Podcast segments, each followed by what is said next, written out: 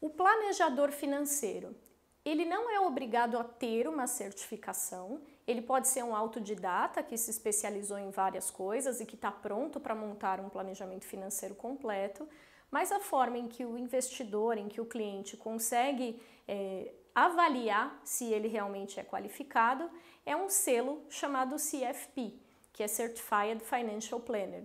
Esse selo, né, essa certificação, ela é dada pela Planejar em uma prova bastante difícil, bastante complexa, que é uma prova que dura o dia inteiro. Né? E mesmo depois que ele passa nessa prova, ele precisa ter uma educação continuada. Então, a cada dois anos, ele tem que mandar para planejar uma série de cursos e certificações que ele for fazendo no caminho para ele conseguir manter essa certificação vigente.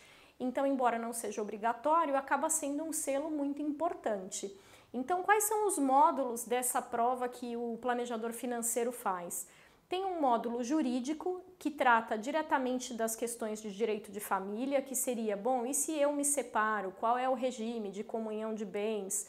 O que, que acontece com o patrimônio? E em caso de falecimento, quem recebe o quê? Para onde vai? Então, uma parte jurídica na qual ele tem um conhecimento generalista desse tipo de coisa, mas claro, o cliente continua precisando de um advogado.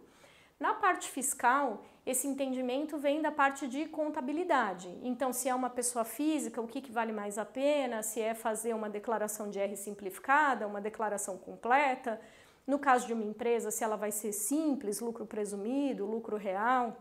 E aí, da mesma forma, ele tem esse conhecimento, mas o cliente vai continuar precisando de um contador para fazer esse tipo de trabalho. No módulo de seguros e também na área de previdência, é, ele vai ter ali o conhecimento de quais são os seguros necessários e que tipo de previdência, em que tabela tributária que aquilo faz sentido para o cliente, mas o cliente continua precisando de um corretor de seguros especializado que vai fazer essa parte da análise tanto das coberturas quanto do produto de previdência. Quando a gente fala da área financeira, da área de investimentos, que também é um dos módulos dessa prova, ele vai entender de investimentos, saber diferenciar o que é uma renda fixa, o que é uma renda variável, entender qual que é o perfil do cliente, se o cliente é cauteloso, moderado, arrojado, mas ele vai precisar de um assessor de investimentos na outra ponta para conseguir atender o cliente no dia a dia e também né, esse assessor vai ter um, um conhecimento mais aprofundado.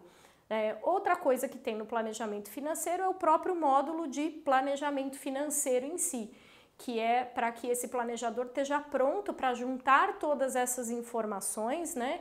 Que seria aí o fiscal, a parte de seguros, a parte de previdência, a parte de jurídica, né, de direito de família, e ele atuar é, seguindo o código de ética da Planejar.